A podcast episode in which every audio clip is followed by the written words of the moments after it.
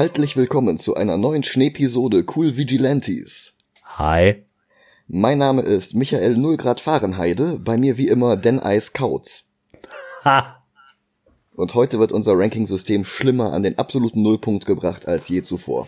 Ja, ich glaube, wir werden ein bisschen hin und her schlittern. Ja. Wir hatten schon letzte Woche bei Oldboy das Problem, Qualität und Unterhaltungswert des Films irgendwie unter einen Hut zu bringen. Und diesmal haben wir das gleiche Dilemma, bloß mit umgekehrten Vorzeichen. Oh ja.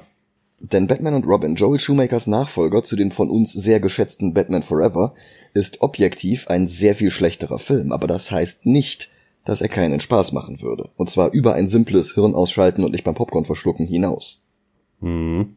Trotzdem war ich damals im Kino fassungslos und ein Jahr lang war er auf dem ersten Platz meiner schlechtesten Filme aller Zeiten. Boah. Dann kam Emmerichs Godzilla und ich bin froh, dass der keine Comic-Verfilmung ist und ich bin froh, dass ich den nie wieder gucken muss. Also ich muss sagen, wenn wir jetzt schon mal bei dem Film sind, ich fand den gar nicht so schlecht. Welchen? Godzilla. Echt? Ja, es gibt so viel schlimmere Filme. Wahrscheinlich würde ich das heute auch sagen, wenn ich den nochmal gucken würde, aber dazu müsste ich den nochmal gucken. Und Godzilla ist halt so ein Hirn aus und einfach gucken Film. Ja, ja. Naja, dass ich mit Batman und Robin so enttäuscht war, lag, glaube ich, vor allem an meinen Erwartungen. Ich hatte ja schon in Folge 33 erwähnt, dass ich Batman Forever damals alleine im Kino viermal gesehen hatte. Und wie viele andere habe ich damals sämtliche News zu Batman 4 verschlungen. Noch ohne Internet. Ich war damals auf Wizard Magazine, deutsche Fernsehzeitungen und Leserbriefseiten deutscher Batman Comics angewiesen. Und da hieß es dann erst, Val Kilmer solle zurückkehren. Dann wurde er durch George Clooney ersetzt, den ich damals in From Dusk Till Dawn sehr mochte. Mehr hatte ich damals noch nicht mit ihm gesehen. Als ich dann irgendwo las, Mr. Freeze sollte im Film auftauchen, war ich erst begeistert. Paul Dinis Neuinterpretation aus der Animated Series mit dem eleganten Design von Hellboy-Erfinder Mike Mignola habe ich geliebt. Zuerst gab es dann Gerüchte, Patrick Stewart solle ihn spielen und das war noch ein paar Jahre vor X-Men und ich fand die Idee toll. Dann war kurz Anthony Hopkins im Gespräch, bevor sich irgendwer umentschied und Arnold Schwarzenegger castete. Gerüchten zufolge, weil das Freeze-Kostüm zu schwer für Nicht-Bodybuilder war. Und da war ich schon skeptisch. Wobei der als gefühlskalter Terminator durchaus ein beeindruckender Schurke war. Das hätte also immer noch was werden können. Und dann habe ich den Film im Kino gesehen und ich war entsetzt. Wie gesagt, von Sommer 97 bis Sommer 98 war ich überzeugt, das sei der schlimmste Film aller Zeiten gewesen. Das ist jetzt aber auch 23 Jahre her und ich sag mal, mittlerweile habe ich deutlich, deutlich schlimmere Filme gesehen und nicht wenige davon hatten Batman mit dabei oder sogar in der Hauptrolle. Von daher bin ich jetzt doch ein bisschen gespannt, wie Batman und Robin gealtert ist und wie der mir heute gefällt. Was ist mit dir? Hast du Batman und Robin jemals gesehen? Nein, tatsächlich nicht. Ah, okay. Ich weiß auch nicht warum. Ich glaube, das liegt daran, dass ich bis vor zehn Jahren, ja, sagen wir 15 Jahren Batman für den langweiligsten Superhelden aller Zeiten gehalten habe. Auf demselben Platz wie Oh. Superman. Oh, Mhm. okay. Naja gut, dann gebe ich dem Film mal eine zweite Chance und du eine erste. Genau. Film ab. Bis gleich. Bis gleich.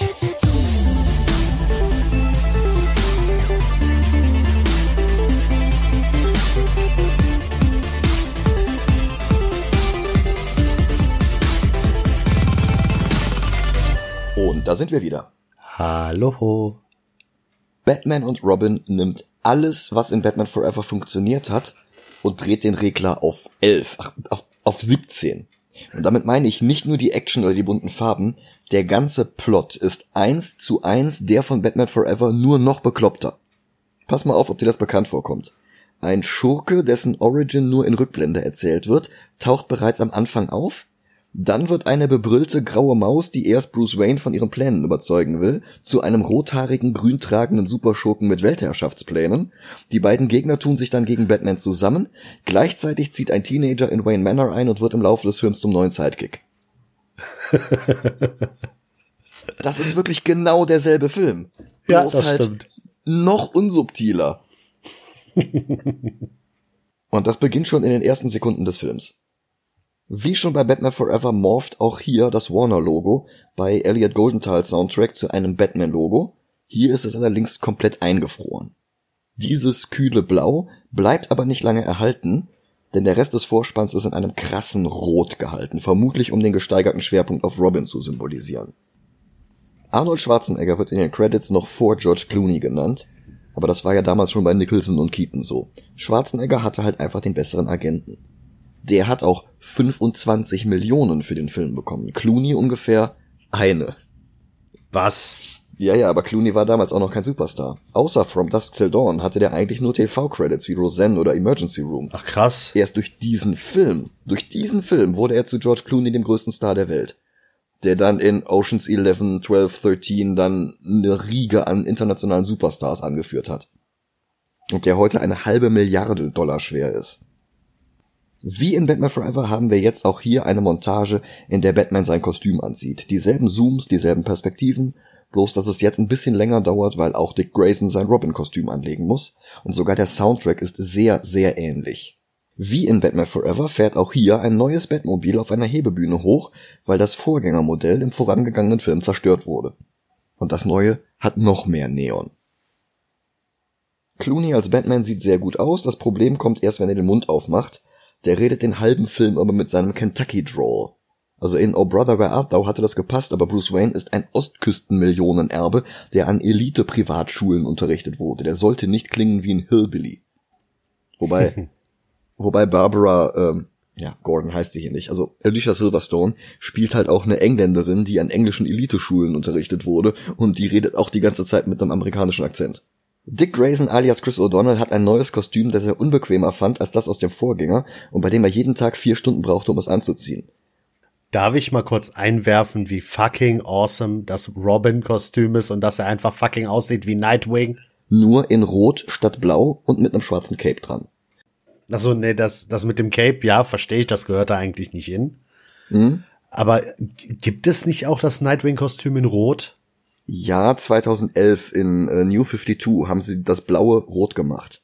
Okay. Wobei das Interessante an der ganzen Nummer ist, dieses Nightwing-Kostüm mit dem blauen Logo das hatte sein Debüt im Oktober 1996. Und weißt du, wann die angefangen haben, diesen Film zu drehen? Im selben Monat? Im September 1996. Ach krass. Die Designs des Films und des Comic-Kostüms müssen also zeitgleich entstanden sein, wenn die Vorlaufzeit bei Filmen nicht länger ist als bei Comics, denn dann wäre das Filmkostüm sogar zuerst entstanden. Ah, krass. Mhm. Das heißt, wir theoretisch, also dann hätten wir das äh, coole Nightwing-Kostüm dem Film zu verdanken. Quasi.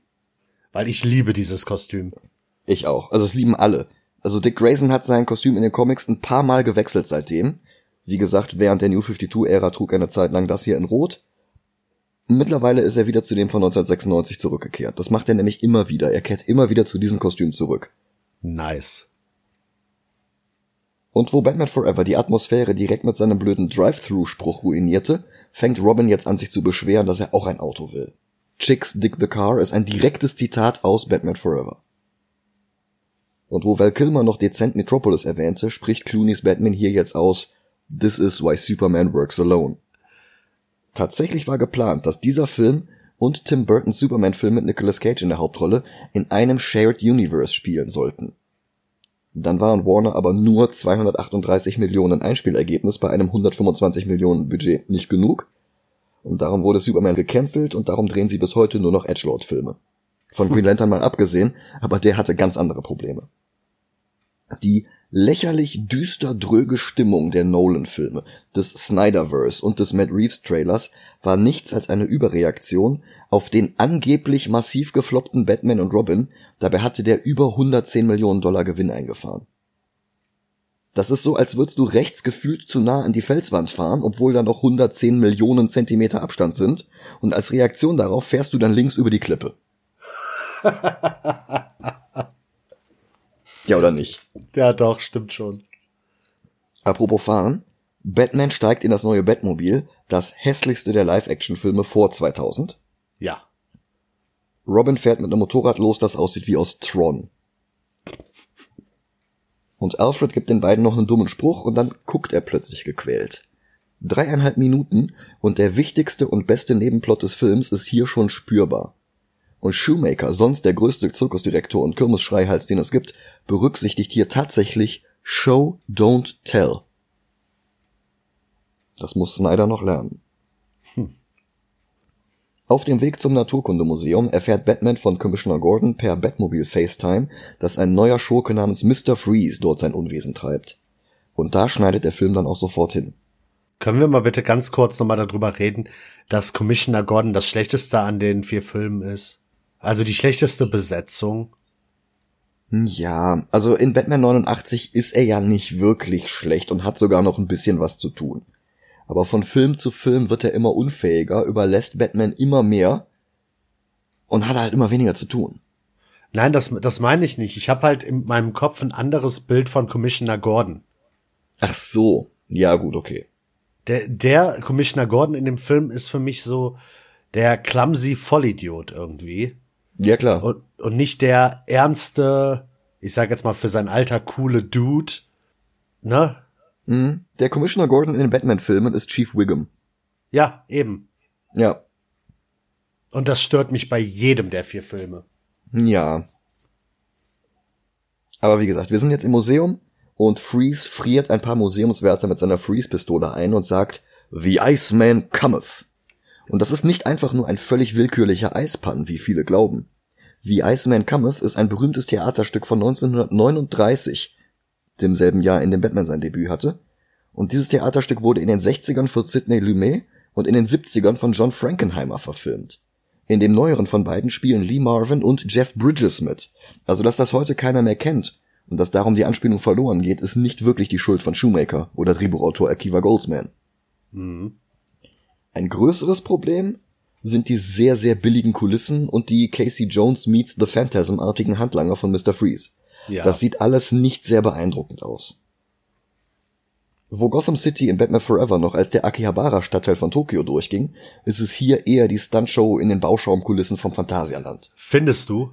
Ja. Und ich guck schon bloß die DVD, keine Blu-ray, kein 4K. 4K.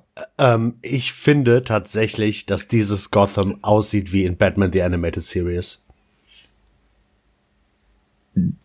Außerhalb ja, aber sobald du ja, in einem ja, Gebäude bist, sobald du in einem Gebäude bist, sieht das wirklich aus wie weiß ich nicht, Pappmaché-Kulissen, äh, die ich mir im Keller gebaut habe. Ja, das stimmt, aber außerhalb, es gibt eine Szene, da sind so ganz viele Scheinwerfer in den Himmel gerichtet. Hm. Das sieht aus, als wäre das eine Szene aus Batman The Animated Series. Ja, ja, ja, ja. Draußen ist es toll. Und ich find's sogar besser. Ich habe ja das, ähm, die praktischen Effekte von Gotham im Batman 89 so gelobt. Mhm. Ich find's hier noch geiler. Hm. Also das, das Äußerliche. Beim Inneren stimme ich dir komplett zu. Mm, okay. Aber wie die Stadt aussieht und die Gebäude, ja. das ist so geil. Das Observatorium später ist der Hammer, aber da komme ich noch zu. Ja. Warum Freeze im Museum ist? Weil er einen riesigen Diamanten stehlen will. Und wir müssen jetzt über das Kostüm reden, das Freeze hier trägt. Ich glaube, ich habe dem Film damals übel genommen, dass er nicht so ästhetisch aussieht wie das Mignola-Design aus der Animated Series. Aber diese Neon-Steampunk-Monstrosität, die er hier anhat, hat auch was. Das ist nicht ja. einfach nur der Batman 66 Freeze, wie viele behaupten. Das ist wirklich was Eigenständiges und für sich genommen ist das gar nicht schlecht. Darf ich mal kurz erwähnen, ähm, man erkennt es jetzt noch nicht so krass, aber wie Arnold Schwarzenegger geschminkt ist und mit den Kontaktlinsen, das sieht so krank gut aus. Ja. Ich rede jetzt nicht über das Kostüm. Ich rede nur über das Make-up. Ja. Das sieht richtig gut aus. Ja. Volle Zustimmung. Das ist definitiv einer der Höhepunkte des Films. Ja. Batman bricht wie immer durch das Dachfenster, landet auf einem gigantischen Dinosaurier und rutscht den Schwanz hinunter wie Fred im Vorspann der Familie Feuerstein. Wer Batman zwingend als düstere, gequälte Kreatur der Nacht sehen will, kann mit sowas nicht glücklich werden, aber es ist durchaus elegant. Dann klappt er sein Cape auf, fliegt auf Freeze zu das ist dann schon wieder richtig gut. Das ist halt einfach nicht der Batman von Frank Miller, Kelly Jones, Norm Brayvogel, Graham Nolan oder wer immer den Charakter sonst noch in den 90ern gezeichnet hatte. Das hier ist Shelton Moldoff, Bob Haney, Dick Sprang. Wie auch die Iceman Cometh Anspielung ging das 1997 natürlich alles weit an mir vorbei. Und da war ich sicher nicht der Einzige. Aber zu behaupten, das hier sei nicht Batman, das ist halt gelogen. Ja. Es war nicht, es war nicht der Batman des Zeitgeists der 90er Jahre. Drei Jahre nach The Crow, ein Jahr vor Blade. Aber natürlich ist das hier alles Batman. Das ist sogar eher Batman als alles, was DC danach an Live-Action-Filmen gemacht hat. Auch wenn Nolan durchaus hier und da Qualitäten hat. Aber da kommen wir nächstes Jahr zu. Mhm. Und darf ich schon mal eine Sache vorwegnehmen? Nur zu. Hast du mal den Kill-Counter äh, aufgemacht bei ähm, George Clooney's Batman? Null? Null. Null. Er tötet nicht. Er verletzt ja. niemanden, dass man denken könnte, er wäre tot. Er, genau. es ist Batman. Der ist noch nicht mal fahrlässig. Der weiß immer, was er tut. Genau das. Ja. Er und Freeze kämpfen jetzt ein bisschen, dann haut Schwarzenegger den nächsten Karlauer raus. Robin bricht mit seinem Motorrad durch die Doppeltür und hinterlässt darin ein Robin-Logo wie in einem Roadrunner-Cartoon. Das ist halt das Ding. Dieser Film nimmt sich überhaupt nicht mehr ernst, das dann aber auch weitestgehend konsequent. John Glover, der gleich noch Dr. Jason Woodrow alias den Floronic Man spielen wird, hatte in einem Interview gesagt, dass Shoemaker vor jeder einzelnen Filmklappe durch ein Megafon gebrüllt haben soll, Everyone remember, this is a cartoon. Ja, und das ist ihm halt wirklich gelungen. Also für 1997 Verhältnisse zumindest. Von einem Scott Pilgrim oder Speed Racer ist er halt meilenweit entfernt, aber da liegen natürlich auch nochmal 11 bis 13 Jahre technischer Fortschritt zwischen. Damals oh in den ja. 90ern war bloß The Mask noch cartooniger, aber da hatte die titelgebende Maske auch CGI-Spielereien gerechtfertigt, die hier nicht gehen würden. Mhm. Und bei all dem Quatsch und all den Sprüchen muss ich dem Film auch zugute halten, dass er die Exposition hier ziemlich effizient einstreut. Wie du schon sagst, Batman weiß, was er tut. Batman ist nicht einfach nur fahrlässig oder prügelt 70.000 Mal auf denselben Schurken ein, weil er sonst den nicht überwältigen kann, so wie Robert Pattinson. Sondern oder er weiß grinst und jagt dabei einen Typen in die Luft. Ja, wie Keaton. Batman weiß bei jeder Bewegung, was er tut. Und Robin ist wilder und ungebremster, bei dem geht fast eine sündhaft teure Vase kaputt. Aber Batman fängt sie auf und drückt Robin den Spruch rein. Und das wird alles nochmal wichtig, genauso wie der kranke Alfred. Und, und wir müssen das nicht mit 20 Minuten Monologen vorbereiten. Ja, und ich finde George Clooney, ich weiß nicht, wie das mit den Kostümen ist, aber ich finde, George Clooney bewegt sich besser als die äh, zwei vor ihm. Ja, auf jeden Fall. Ich weiß nicht, ob sie das flex, äh, flexibler gemacht haben, das Kostüm, oder ob er einfach fitter war.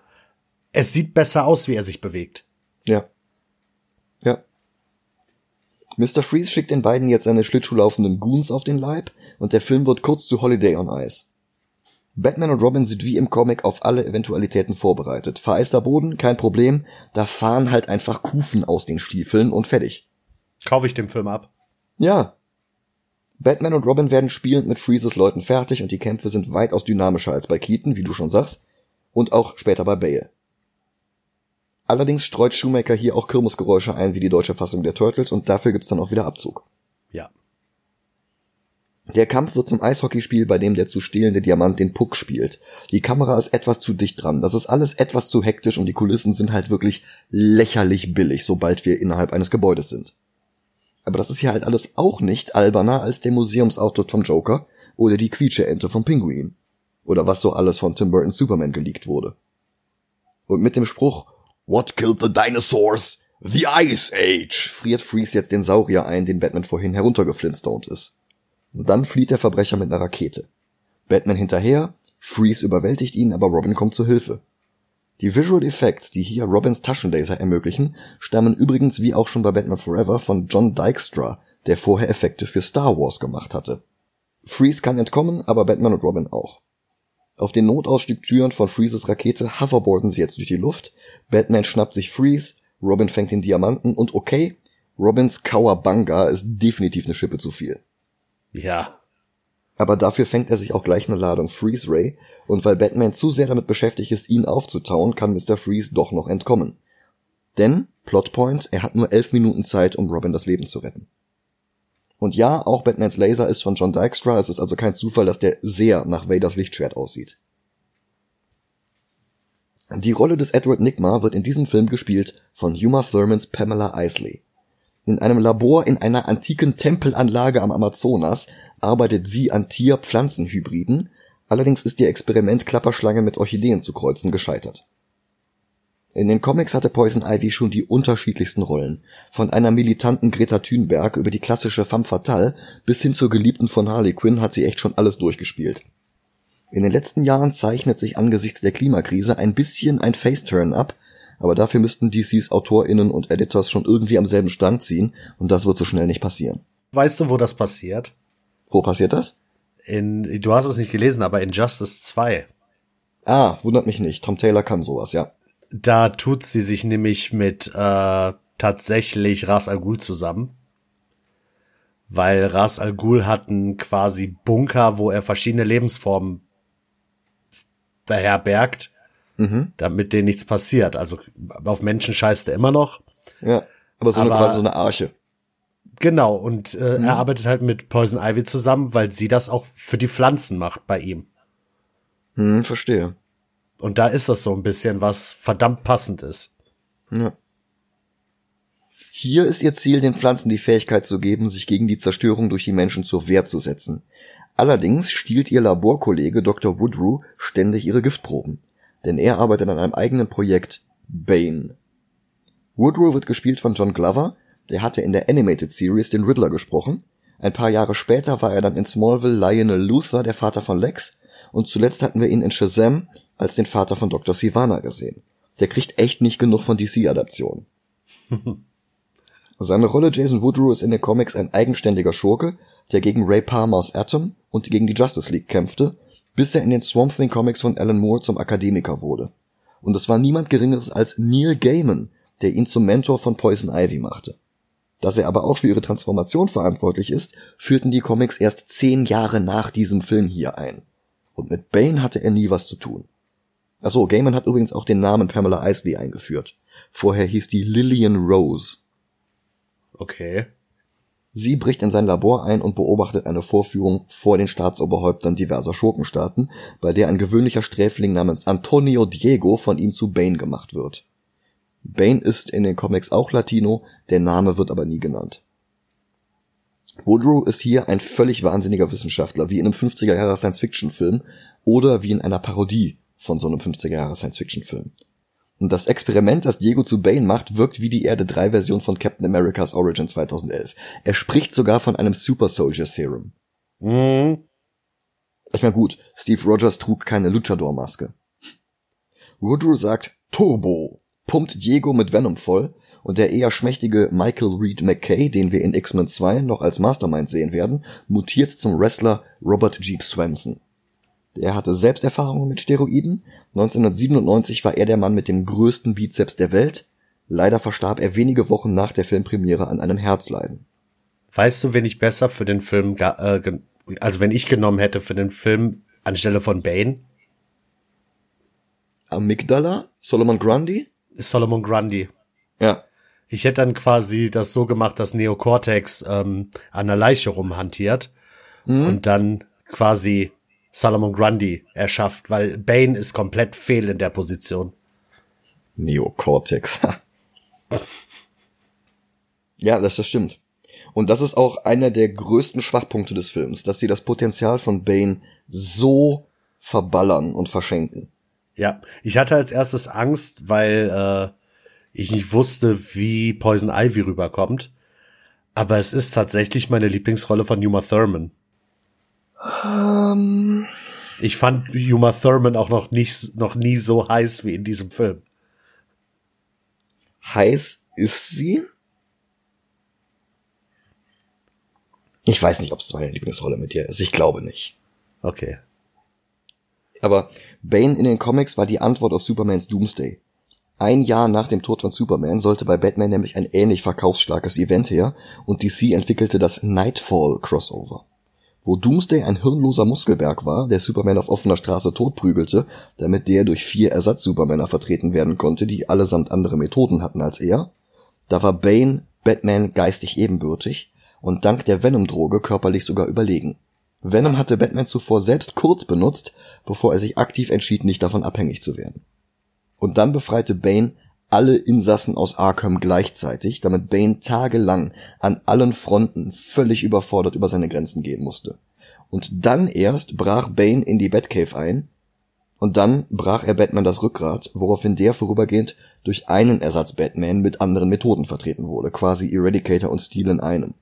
Mehr dazu, wenn wir nächstes Jahr Dark Knight Rises sehen. Und hier ist von der geistigen Überlegenheit überhaupt gar nichts mehr zu spüren. Also Swenson grunzt sich debil durch den Rest des Films. Hier und da mal einsilbige Worte wie Step.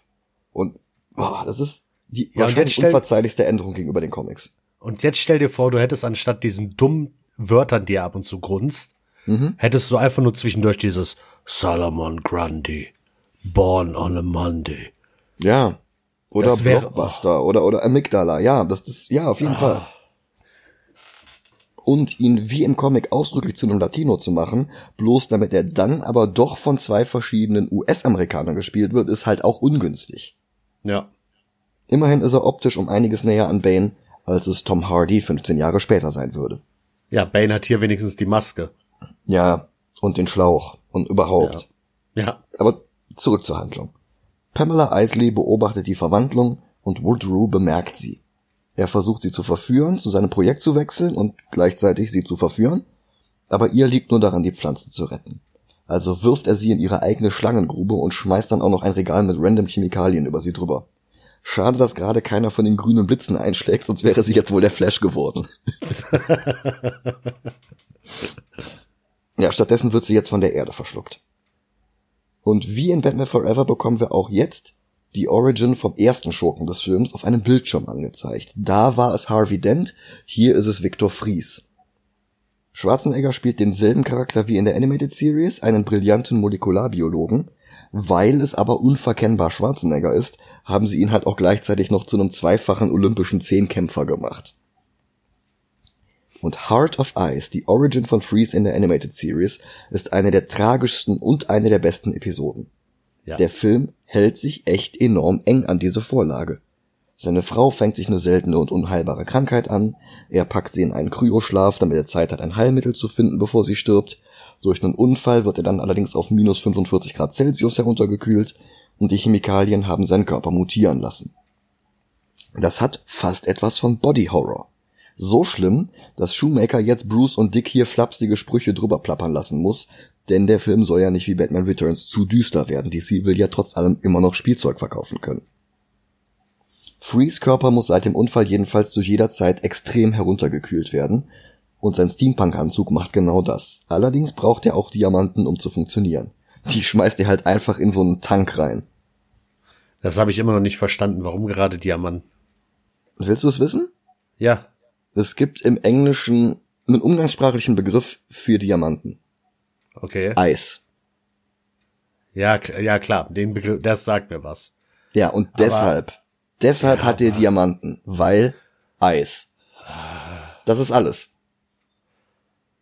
Ah, Die müssen ah. irgendwie sich ein Wörterbuch genommen haben, haben Synonyme von Eis und haben irgendwelche anderen Bedeutungen von Eis genommen und haben daraus sich ein Drehbuch zusammengestrickt. Alles, was nicht irgendwie ein Wortspiel im Dialog geworden ist, hat irgendeine Plotbedeutung. Ja, aber hätten die nicht einfach kristallisiertes, äh, hier kristallisierte Flüssigstickstoff oder so irgendwie sowas nehmen können? Ja. Aber immerhin gibt das Bruce jetzt eine Idee. Er will die Wayne-Diamanten als Köder nutzen, um Freeze zu schnappen. Jetzt muss er sich bloß noch mit Dick vertragen. Der nimmt ihm nämlich konstant übel, dass Bruce ihm nichts zutraut wohingegen der Robins Einfrieren als Indiz dafür nimmt, dass Dick einfach noch nicht gut genug trainiert hat, um mit Batman zusammenzuarbeiten. Alfred versucht wie immer zwischen den beiden zu vermitteln, Vertrauen ist nötig, das ist es, was Familie ausmacht. Bruce erwidert, dass er Alfred vertraut, und der sagt nur kryptisch, er werde nicht immer da sein. Und dieser Subplot des todkranken Alfred ist der absolute Höhepunkt des Films. Mhm. Da ist zum einen Michael Goffs hervorragend subtile Performance in diesem ansonsten sehr unsubtilen Film. Zum anderen erlaubt es dieser Plot aber auch Clooney's Batman Emotionen zu zeigen. Und er hat dann auch gleich Rückblenden Halluzinationen zu seiner Kindheit, wo Alfred immer für ihn da war. In Woodrows Labor erwacht jetzt Pamela zu neuem Leben und wächst als rothaarige Venus Poison Ivy aus der Erde und gab die blasse Prätransformations-Pamela ihrer Schauspielerin Uma Thurman noch nicht genug Gelegenheit, ihr irgendein Profil zu geben, so ist ihre Darstellung von Ivy echt nicht von dieser Welt. Remember everyone, this is a cartoon. Das ja. sind Nicolas Cage Levels an Overacting. Und ich verstehe jeden, der das nicht mag, aber es passt zum Mission Statement dieses Films. Diese Ivy ist Sexbombe aus den 30ern, femme fatale, mit einem gewaltigen Schuss Drag Queen, und dazu noch eine Prise Batman 66. Sie ist zu gleichen Teilen Venus und Venusfliegenfalle und dazu die Schauspielerin der Venus aus Terry Gilliams Münchhausen zu casten, war eine nachvollziehbare Idee. Und man kann und sollte jetzt argumentieren, ob das so dick aufgetragen überhaupt noch in denselben Film passt wie das Drama um den kranken Alfred. Aber man sollte die Performance auch nicht als das ist albern, also ist das schlecht abtun. Natürlich ist das nicht die Poison Ivy aus den Comics der 90er und auch nicht die aus der Animated Series, aber das versucht Thurman auch gar nicht zu sein. Sie küsst jetzt Woodrow und das zeigt uns, dass ihre Küsse tödlich sind. Er stirbt auf der Stelle. Und sie ist jetzt genau das Pflanzen-Säugetier-Hybrid, das sie die ganze Zeit erschaffen wollte. Sie ist die verkörperte Rache von Mutter Natur. Und als sie auf einem von Woodrows Erlenmeyer-Kolben ein Wayne-Tech-Logo sieht, schnappt sie sich Bane und reist nach Gotham. Und da hat Mr. Freeze jetzt leider jegliche Dramatik und Theatralik verloren. Der sieht sich den Rankin Bass Weihnachtsfilm The Year Without a Santa Claus an und tanzt mit riesigen Eisbärenpantoffeln und blauem Morgenmantel durch sein Superschurkenhauptquartier in einem gigantischen Schneemannkopf, eine ehemalige Eiscremefabrik. Seine Handlanger müssen dazu singen und die spärlich bekleidete Vivica A. Fox muss es auch. Ein Jahr nach ihrem Durchbruch mit Independence Day und sechs Jahre bevor sie erneut mit Uma Thurman im selben Film vor der Kamera steht, dann allerdings unter der Regie von Quentin Tarantino. Hier ist sie quasi Drew Barrymore aus Batman Forever. Das strapse tragende Arm Candy für den A-Schurken des Films, damit Joel Shoemaker auch Heteromännern und lesbischen Frauen was fürs Auge bieten kann. Ähm, mal ganz kurz, was ich, was mich mega stört ist, ähm, ich meine, Mr. Freeze macht das alles nur für seine Frau. Ganz genau. Dass sie in erster Linie überhaupt da sein darf, verstehe ich null. Das mit Handlangern, okay, er braucht eventuell die Handlanger, wo, wobei ich da auch nicht so ganz dran glaube. Aber ich verstehe es, dass sie da sind. Aber mhm. dass diese knapp bekleidete darum läuft, das verstehe ich nicht. Das merkt Schwarzenegger jetzt sogar selber, wie blöd ja. das ist, einem Schurken so eine sexy Granate an die Seite zu stellen, wenn der eigentlich nur von der Liebe zu seiner todkranken Frau motiviert ist. Das spricht er sogar aus. Daraufhin ja. geht sie und verlässt den Film und taucht nie wieder auf.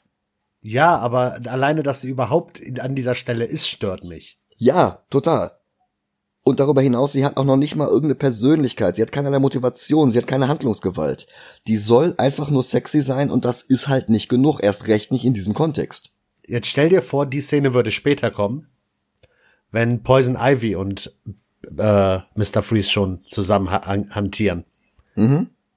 Ja, dann würde Ivy sie aber umbringen, weil sie ja keine Konkurrenz will. Nein, nein, nein, ich, ich meinte, wenn äh, die Rolle, die sie spielt, dann von Ivy gespielt wird.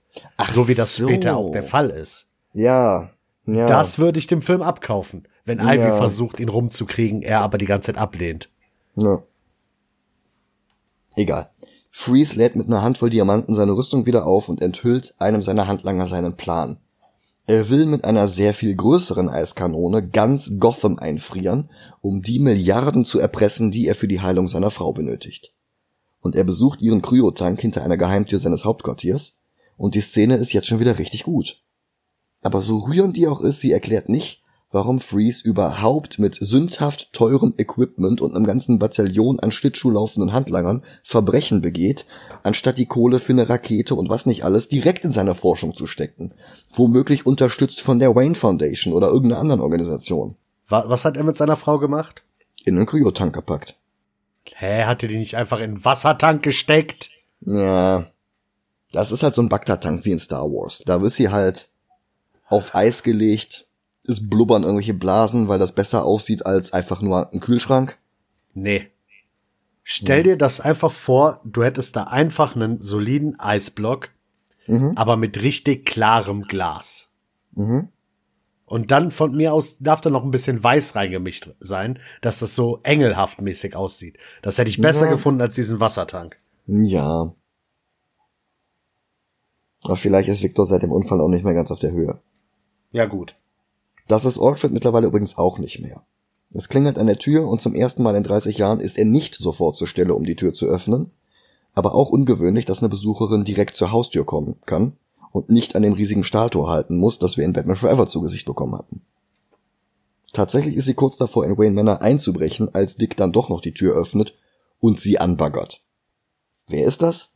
Niemand anderes als Barbara Gordon. Wilson. Barbara Wilson. In der Welt von Shoemaker ist sie nämlich nicht mit Commissioner Gordon verwandt, sondern mit Alfred. Und zwei Jahre nach Clueless gab es keine andere mögliche Besetzung als Alicia Silverstone. Ihre Eltern und damit auch Alfreds Schwester Margaret, kurz, sind fünf Jahre zuvor bei einem Autounfall gestorben und seitdem war sie im Elite-Internat auf der Oxbridge-Universität. Auch in den Ferien. Jetzt hat sie gerade Ferien in ihrem Computerkurs, also kommt sie ihren Onkel besuchen und nach nicht mal zwei Minuten sind sich Bruce und Dick einig, dass sie ganz bei ihnen einziehen soll. Weißt du, wie die Schwester von Alfred im DCEU heißen würde? Martha. Uh. Ja. Alfred hat Bedenken, was die unüblichen Hobbys der beiden angeht, aber Bruce lässt keine Widerrede zu. Sie ist Familie, das zählt. Aber Alfred sucht trotzdem nach Alternativen. Sein Bruder Wilfred zum Beispiel, der als Butler eines Maharaja quer durch Indien reist. Vielleicht könnte sich der ja um Barbara kümmern und um Bruce und Dick gleich mit. Nur, falls Alfred was zustößt. Rein theoretisch natürlich. Während er das tut, steht auf seinem Tisch ein Foto von seiner Schwester Barbaras Mutter. Die Schauspielerin, deren Foto es ist, war Gloria Stewart. Wie überraschend viele Anspielungen im Film war sie hauptsächlich in den 30ern und 40ern aktiv Allerdings war sie 1997, ein halbes Jahr nach Batman und Robin, auch im Kino und erspielte sich da sogar eine Oscar-Nominierung für die beste weibliche Nebenrolle. Als gealterte Kate Winslet in der Gegenwartsrahmenhandlung von Titanic. Oha.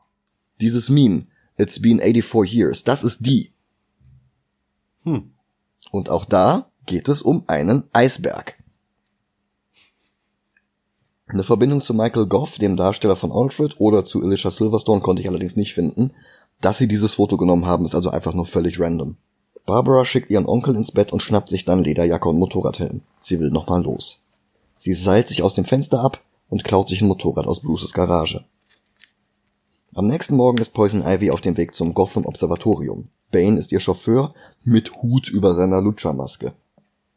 Das Observatorium ist schon wieder so eine Meisterleistung der Architektur und treibt die Darstellung Gotham Cities noch weiter auf die Spitze. Das ist genau die Fortführung von Batman 89 und Batman Forever. Das gesamte Gebäude ist eine Kuppel auf einem relativ kleinen Stockwerk, aber dieses gesamte Gebäude wird von einer gigantischen Atlasstatue hoch über seinem Kopf gehalten. Das ist ein altes Observatorium und Bruce ist hier, um bei der Restauration zu helfen und es mit dem modernsten Superteleskop der Welt auszurüsten, in Andenken an seinen Vater.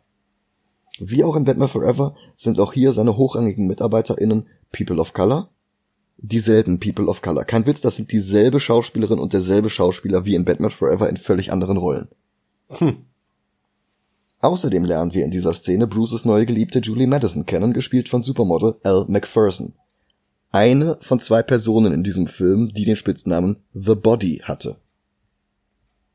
Julie Madison war die allererste Freundin, die Bruce in den Comics jemals hatte, bereits vier Monate nach Batmans Debüt, ein ganzes Stück vor Robin, vor Joker und vor Catwoman. Bereits 1939 war sie mit Bruce verlobt. Oha. Und das ist hier noch nicht der Fall.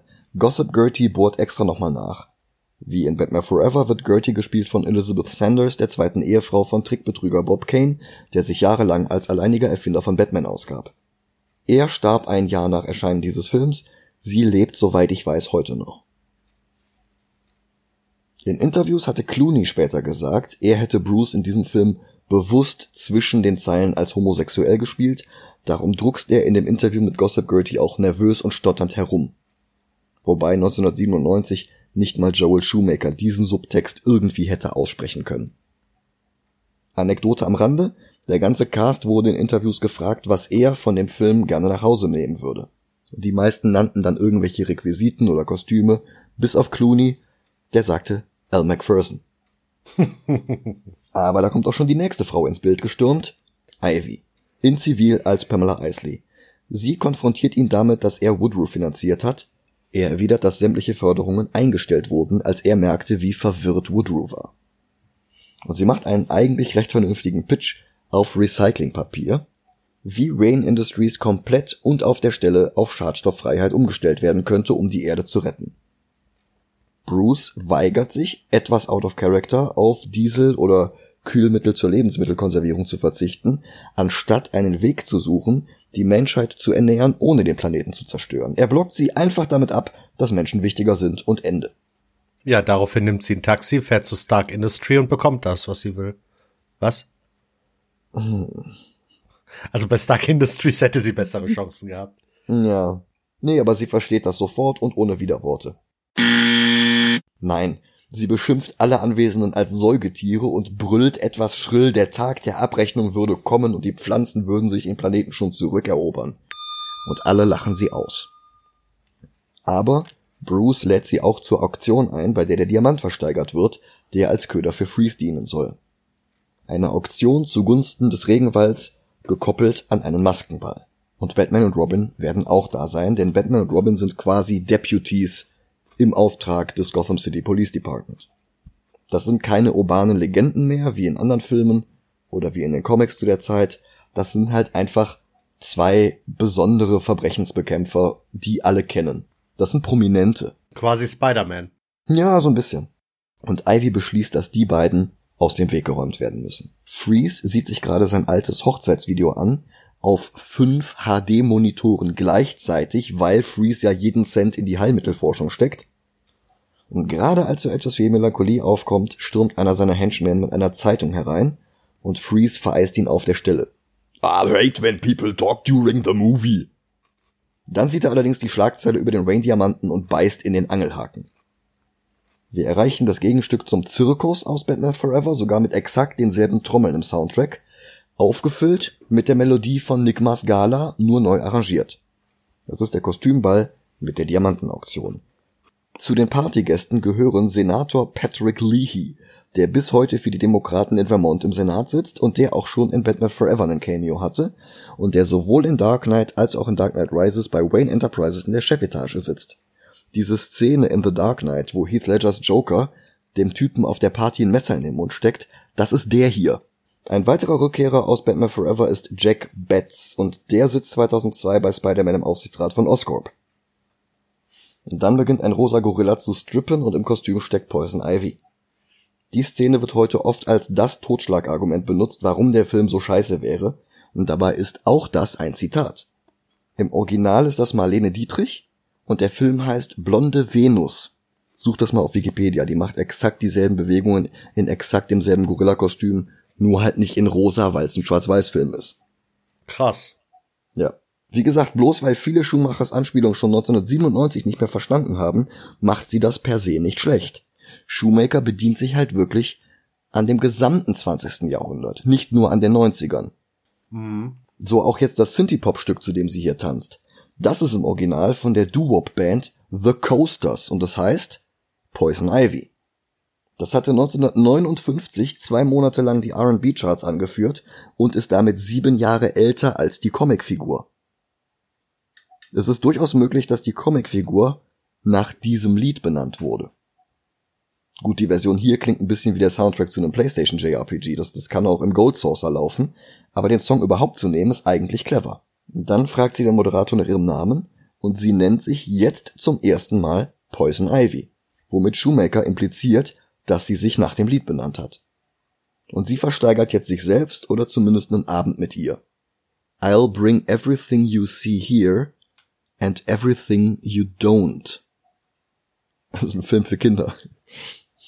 Und die Pheromone, die sie während ihres Tanzes im Raum verteilt hat, wirken. Sämtliche Anwesenden sind auf der Stelle besessen von ihr und niemand hält sie davon ab, sich das Collier mit den Rain-Diamanten um den Hals zu hängen. Auch Batman, auch Robin. Und der Konflikt zwischen Bruce und Dick, der die letzte Dreiviertelstunde vor sich hingeschwert hat, erreicht seinen Höhepunkt. Die beiden bieten um die Wette. Vier Millionen, nein, fünf, nein, sechs, nein, sieben Millionen Dollar. Und dazu hält Batman mit einem Katsching-Geräusch seine Kreditkarte in die Kamera. Ein Moment, der Doug Walker eine kurze Karriere als Internetclown ermöglichte, bevor seine eigene Unfähigkeit, die Ausbeutung seiner Freunde und die Übergriffe seiner Mit-Channel Awesome Gründer das ganze Imperium zum Klo hinunterspülten.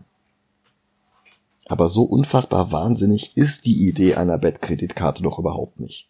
In der ja. Welt von Batman und Robin ist Batman ja offensichtlich Deputy des Gotham City Police Departments. Damit ist er quasi Beamter.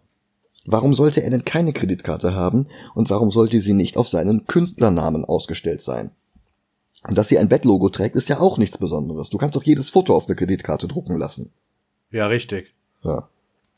Aber nee, klar, ist der schlechteste Film aller Zeiten, weil er eine Batman-Kreditkarte hat. Es ist ein bisschen überzogen, die ganze Szene. Ja, natürlich, aber alles in diesem Film ist überzogen. Ja, ja, aber die Tatsache, dass er eine Bat-Kreditkarte hat, Ich, also ganz ehrlich, ich finde die normal. Also ja. nicht normal, aber weiß ich nicht. Das wäre ungefähr so, als würde jemand sagen, äh, Thor, äh, du kriegst jetzt deine eigene Kreditkarte, weil du hilfst uns. Äh, ne? Also du verstehst? Das ist so, als würde Tony Stark den anderen Avengers Kreditkarten mit einem Avengers-Logo drauf aushändigen. Das ist nichts anderes. Ja. Wer sagt denn nicht, dass Lucius Fox oder irgendjemand gesagt hat, hier, wenn du mal als Batman irgendwas machen musst, das ist ein Konto, das liegt irgendwo in der Schweiz oder so, damit das mhm. nicht so auffällt und jeder direkt darauf schießen kann, dass du Bruce Wayne bist. Ja, ja, klar. Und in den Comics, also bei Grant Morrison, hat Bruce Wayne irgendwann sogar zugegeben, dass er Batman finanziert. Ja. Das wäre ein leichtes, das offiziell über ein Wayne-Konto laufen zu lassen. Richtig. Naja, aber bevor der Streit des dynamischen Duos weiter eskalieren kann, stürmt jetzt Two-Face Nigmas Party. Das heißt, Mr. Freeze fährt mit einem Panzer in den Ballsaal, Leute im Schlepptau und friert links und rechts Leute ein. Und Batman und Robin kämpfen zu Turtles 1 Geräusche gegen die Frieslinge. Victor selbst geht zielstrebig zu Poison Ivy und nimmt ihr die Juwelen ab. Ihre Pheromone wirken bei ihm nicht und er verschwindet. Aber sie hat einen Plan. Und mit den Worten Cool Party und einer Tommy Wiseau Lache verabschiedet sich Freeze und steigt wieder in sein Spielzeugauto und braust davon. Ivys Bodyguard Bane stand die ganze Zeit untätig im Affenkostüm herum. Wie gesagt, es ist schon frustrierend, einen dermaßen fähigen Batman-Gegner aus den Comics so grottig adaptiert zu sehen, und dann hält er noch nicht mal Freeze davon ab, die Juwelen zu klauen. Und es gibt eine Verfolgungsjagd wie in Alita, quer über die bizarren 40 Meter Statuen Gotham Cities. Und Batman schaltet aus der Ferne Robins Motorrad aus, weil er ihm nicht zutraut, hinter Freezes wackeliger Panzer-Isetta über den Abgrund zu springen. Sein eigenes Batmobil wird in der Luft eingefroren, er springt aber raus und kann Freeze überwältigen. Zurück in der Batcave ist Dick zu Recht stocksauer, dass Batman ihm nichts zutraut und die immer noch wirkenden Pheromone heizen den Konflikt weiter auf. Und er stürmt trotzig aus der Batcave. Alfred versucht inzwischen immer noch, seinen Bruder Wilfred zu erreichen. Weil er ihn per Fax nicht erreichen kann, brennt er eine CD. Aber das ist trotzdem nicht ganz unlogisch, weil er denkt eigentlich, dass Barbara diese CD dann irgendwann überbringen wird. Bruce bittet ihn um Rat, was den Konflikt zwischen ihm und Dick angeht, und die Szene ist wieder richtig rührend und richtig liebevoll. Also sämtliche Michael Goff-Szenen in diesem Film sind phänomenal. Dick kommt in der Garage an und ertappt Barbara dabei, wie sie gerade ein geklautes Motorrad zurückbringt. Sie überwältigt ihn mit einem Judo-Wurf. Was wir in Batman Forever nur als kurzen Epilog zu sehen bekamen, ist jetzt der Schauplatz der nächsten Szene. Arkham Asylum redesigned als völlig abgefahrenes Goth Hogwarts und Freeze wird in einem Kühlschrank in seine Zelle gefahren. Einer der Wärter ist Jesse Ventura, der andere mit dem Spitznamen The Body. Wrestler und einer von Schwarzeneggers Co-Stars aus Predator und aus The Running Man, der ein Jahr später zum Gouverneur von Minnesota gewählt wurde. Neben Senator Leahy und Gouverneur Arnold Schwarzenegger ist das der dritte Politiker im Film. Oha. Der andere, der andere Wärter ist auch ein guter Freund von Arnold, nämlich der deutsche Bodybuilder Ralf Möller. Was? Ist mir gar nicht aufgefallen. Ja, das ist der, der dann später eine Augenklappe trägt. Krass. Und Arnold hat jetzt eine echt gute Performance. My name is Freeze. Learn it well, for it is the chilling sound of your doom. Der überwältigt die beiden Wärter wie nichts und versucht zu fliehen, aber sobald er sich von dem kühlenden Strahl in der Mitte seiner Zelle entfernt, bricht er ohne seinen Anzug zusammen und stirbt fast. Ivy und ein Trenchcoat und Hut tragender Bane suchen sich einen eigenen Unterschlupf und besetzen einen stillgelegten Saunaclub. Aber der ist schon bewohnt von der Schwarzlichtgang aus Batman Forever. Die posen jetzt herum, aber Ivy aktiviert Banes Venom-Zufuhr und er jagt sie mit Turtles Flipper Sounds in die Flucht. Dann renovieren sie das Gebäude mit ein paar sehr schnell wachsenden Pflanzen und die Kamera präsentiert ein paar Dutch Angles wie in Batman 66. Julie Madison macht jetzt Bruce einen Antrag und er versucht sich rauszuwinden, woraufhin sie droht, ihn zu verlassen. Aber die Pheromone wirkten noch und er halluziniert jetzt Ivy hinter ihr und tatsächlich nennt er sie sogar Ivy. Julie will wissen, wer das ist. Bruce will das auch wissen und Dick ebenfalls. Er sucht sie gerade in den Datenbanken der Batcave und macht so dieses Hey Computer, vergrößer mal dieses Foto hier und aha, enhance, enhance. als er Barbara dabei erwischt, wie sie sich wieder ein Motorrad klaut, um zu Gothams Straßengangs zu fahren. Und was für abgefahrene Gangs das sind. Das ist so ein bisschen wie The Warriors, aber irgendwie haben hat auch jede zweite Band einen Stanley Kubrick Geschmack. Also du hast die Clockwork Orange Gang, du hast die Barry Lyndon Gang, aber du hast auch die Rote Perücken Gang und du hast so eine, so eine Rocky Horror Alice Cooper Juggalo Gang mit einem kleinen Kind dabei. Und zu allem Überfluss sind auch noch Corey Haim aus Lucas oder Lost Boys und Coolio noch mit am Start. Völlig bizarr. Also ich mag dieses, ich mag die Versammlung. Ich mag das auch, aber es ist halt echt total abgefahren. Also selbst für diesen Film. Ich musste richtig lachen, als die äh, Clockwork Orange Gang da auf einmal steht. Ja. Und wir erfahren jetzt, dass Barbara die ganze Zeit heimlich Motorradrennen fährt. Aber auch Dick ist mit am Start, mit seinem Rotkehlchen Motorradhelm aus Batman Forever. Das ist halt eine schöne Continuity. Und zu dem Lied Mona von Underworld rasen jetzt alle durch die Nacht. Das ist schon geil. Das ist plötzlich ein ganz anderer Film als das Drama um Alfred und es ist auch ein völlig anderer Film als die Superheldenkämpfe gegen Freezes Eishockeymannschaft. Aber es ist geil. Es ist sehr 1997, ja. aber geil. Also das könnte auch irgendwie hier Johnny Mnemonic oder so sein. Dann sabotieren ein paar Punks mit grün leuchtenden Molotow-Cocktails das Rennen und Barbara fliegt fast von der Brücke. Mit einem Fuß bleibt sie in einer Metallstange hängen und Dick greift sie mit den Worten So this is where you hang out. Ja, brillanter Dialog. ja. Er erfährt jetzt, dass Barbara seit dem Tod ihrer Eltern Rennen fährt, weil ihr das Adrenalin hilft, den Tod ihrer Eltern zu verarbeiten, was Dick natürlich nachvollziehen kann. Allerdings wurde sie auch aus Oxbridge rausgeworfen, das ist gar kein Urlaub. Und sie enthüllt noch ein Geheimnis, sie fährt nur Rennen, um Alfred vor seinem Tod noch aus dem Butler-Dasein herauszukaufen, damit er seinen Lebensabend in Luxus verbringen kann, denn er ist sterbenskrank. Das hat mittlerweile auch Bruce herausgefunden und Clooney ist hier richtig gut. Da merkt man auch den Akzent nicht mehr. Diese Momente, in denen es ihm unangenehm ist, zu spüren, wie schlecht es Alfred geht und zu wissen, dass Alfred sich ihm gegenüber nicht öffnen mag, das bringt der so gut rüber, mit einem Lächeln, das trotzdem noch den Schmerz in den Augen hat. So sehr dieser Film auch Achterbahn auf dem Rummelplatz ist, die ruhigen emotionalen Momente, die treffen voll ins Schwarze. Und noch jemand ist emotional? Der sonst so gefühlskalte Mr. Freeze. Der bricht sich in seiner Zelle einen Eiszapfen ab und schnitzt sich daraus eine Skulptur seiner todkranken Frau. Wo er jetzt das Uhrwerk und die Glasglocke her hat, um daraus eine Spieluhr zu machen, verrät der Film nicht, aber das könnte in Arkham auch zu den fragwürdigen Behandlungsmethoden gehören. Erzähl Oder von der Clockwork Orange Gang. Wie soll das denn da reinkommen? Also bitte. Ja, weiß ich nicht, aber Uhrwerk, also. Ja, ja. Aber erzähl mir halt nicht, das könnte nicht auch im Comic passieren.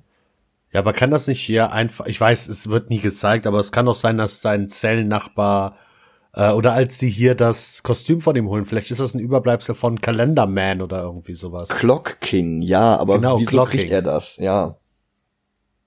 Ich meine, du hast in dieser Asservatenkammer hast du auch das Kostüm von äh, vom Riddler. Oh ja, da kommen wir gleich zu. Das ist auch so geil. Allerdings bricht auch hier Shoemaker die Stimmung wieder mit einem Schleudertrauma induzierendem Ruck. Poison Ivy gibt sich als Victors Schwester aus, um ihn in seiner Zelle zu besuchen. Und wem das zu unglaubwürdig vorkommt, der hat halt ihre Pheromonkräfte vergessen, mit denen sie jetzt Jesse Ventura und Ralph Möller bezirzt. Und Möller, der von ihrer rosa Wolke auf eine rosa Wolke schwebt, ist halt richtig lustig. Man merkt, dass alle Beteiligten Spaß am Dreh hatten und das ist halt auch was wert. Oh, auch ja. wenn der Film dann eben kein Edgelord-Düster-Drama ist. Dann küsst sie die beiden zu Tode und ihr fast schon unschuldiges Schulterzucken danach ist so ein herrlicher Moment. Genauso wie, jetzt kommt's, die nächste Szene, in der sie Freezes Rüstung aus der Asservatenkammer holen. Die ist nämlich gespickt mit anderen Gegenständen und Kostümen. Die Outfits von Riddler und Two-Face sind halt nette Continuity und belegen ein für alle Mal, dass Harvey seinen Sturz in Batman Forever überlebt hat und dass Batman tatsächlich niemanden getötet hat, sonst wäre nämlich dieses Kostüm nicht hier. Außerdem finden wir hier einen Teddybären, ein cartoonhaftes Bündel Dynamitkerzen und ein Saxophon. Andere Utensilien kann ich bei meiner SD-Auflösung leider nicht identifizieren. Und der Wärter, der auf den ganzen Krempel aufpasst, sitzt an ein Fenster gelehnt und liest Zeitung. Und dann greift ihn Bane durch die Wand und reißt ihn nach draußen. Das ist fast ein Jumpscare. Die beiden Schurken in der Zelle sprechen sich jetzt gegenseitig ihren Respekt aus. Und das ist jetzt quasi die Szene aus Batman Forever, in der Riddler bei Two-Face aufkreuzt, um eine Zusammenarbeit vorzuschlagen. Das macht aus Ventura und Möller irgendwie die Gegenstücke zu Drew Barrymore und Debbie Mazer. Bane rast dann mit Freezes Rüstung auf einem Einkaufswagen durch die Gänge Arkhams, brüllt dabei wie ein Rage-Zombie und lässt sich von keinem Wärter aufhalten. Und das Ganze wieder im Dutch Angle, so wie bei Batman 66. Das Ergebnis ist lustig, aber es bleibt halt der nagende Frust im Hinterkopf, dass Bane hier wirklich komplett hirntot ist. Das Ganze endet damit, dass die Wärter nicht durch Freezes Zellentür reinkommen, die Wände hier aber auch zu stabil für Bane sind, damit die aus der Zelle rauskommen. Woraufhin Freeze seine Rüstung clever einsetzt, die Wasserleitung zu seinem Zellenwaschbecken einfriert und so die Wand sprengt. Und dann springen sie alle drei in die Tiefe wie in einem Looney Tunes Cartoon. Da fehlt eigentlich nur noch so ein Goofy-Jodler, so ein Wuhuhui.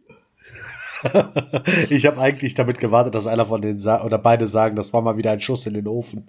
Wo ist denn das nochmal her? Ist das äh, Team Rocket? Team Rocket. Ja. Bruce spricht Alfred auf seine Krankheit an, aber der ist zu sehr Gentleman, um von seinem Leiden zu sprechen. Bruce fragt ihn, ob er bereut hat, für seinen Haushalt zu arbeiten, ein Thema, das Barbara ja zuvor angesprochen hatte, weswegen sie ihn da rausholen will. Und Alfred bereut nicht eine Sekunde. Er findet es nur schade, dass er nie mit Batman und Robin zusammen im Feldeinsatz dabei sein konnte.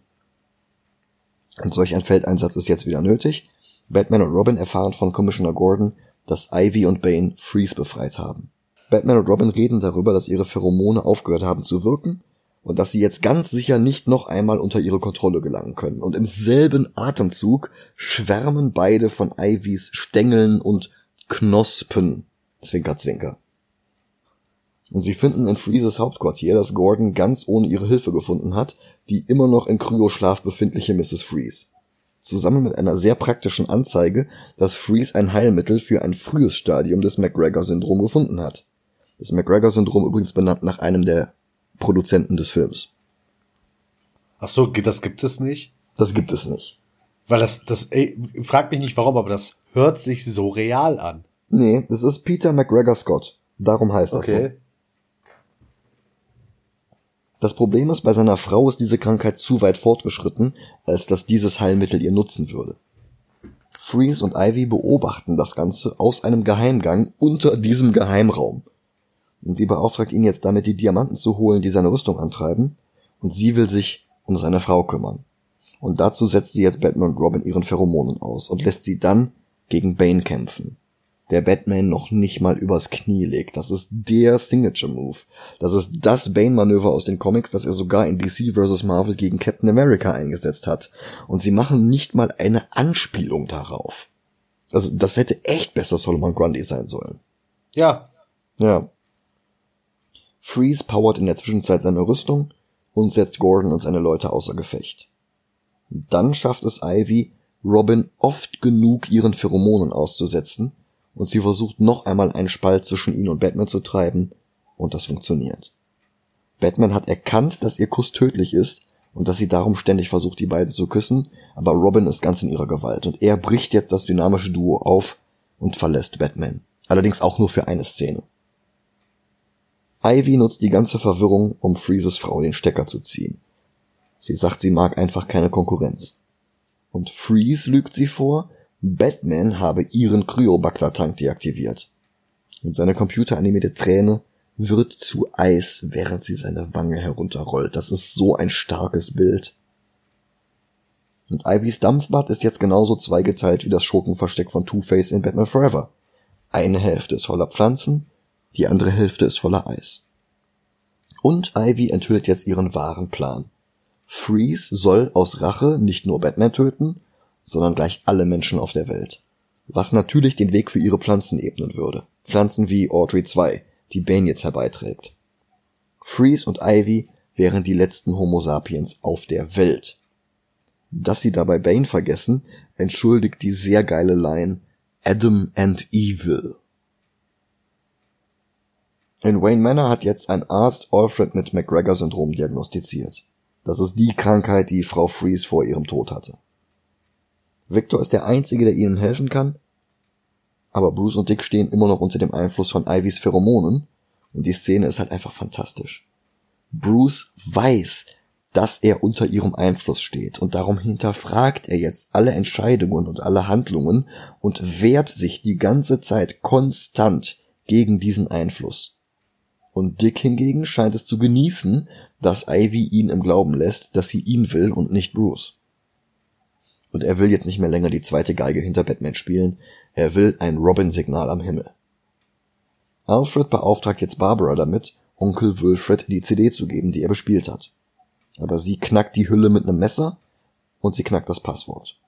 Es ist natürlich und sie erfährt alle Geheimnisse von Batman und Robin komplett mit einer Computeranimation, die beide Logos zum Logo des Films übereinander legt. Was soll's, sieht halt stark aus, dafür, dass es nur so 700 Megabyte sind.